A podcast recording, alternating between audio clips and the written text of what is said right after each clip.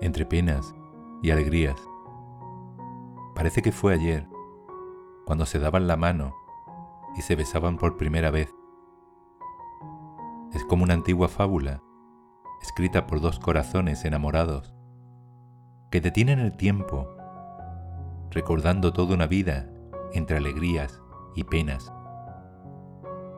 Parece que fue ayer, cuando decidieron ser un todo, ser el uno para el otro, vivir una vida juntos, entre llantos y esperanzas.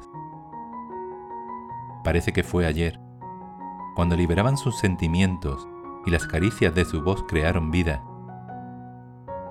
Parece que fue ayer, cuando los amantes se unían para siempre, demostrando a los ojos del mundo que dos almas unidas pueden amarse eternamente.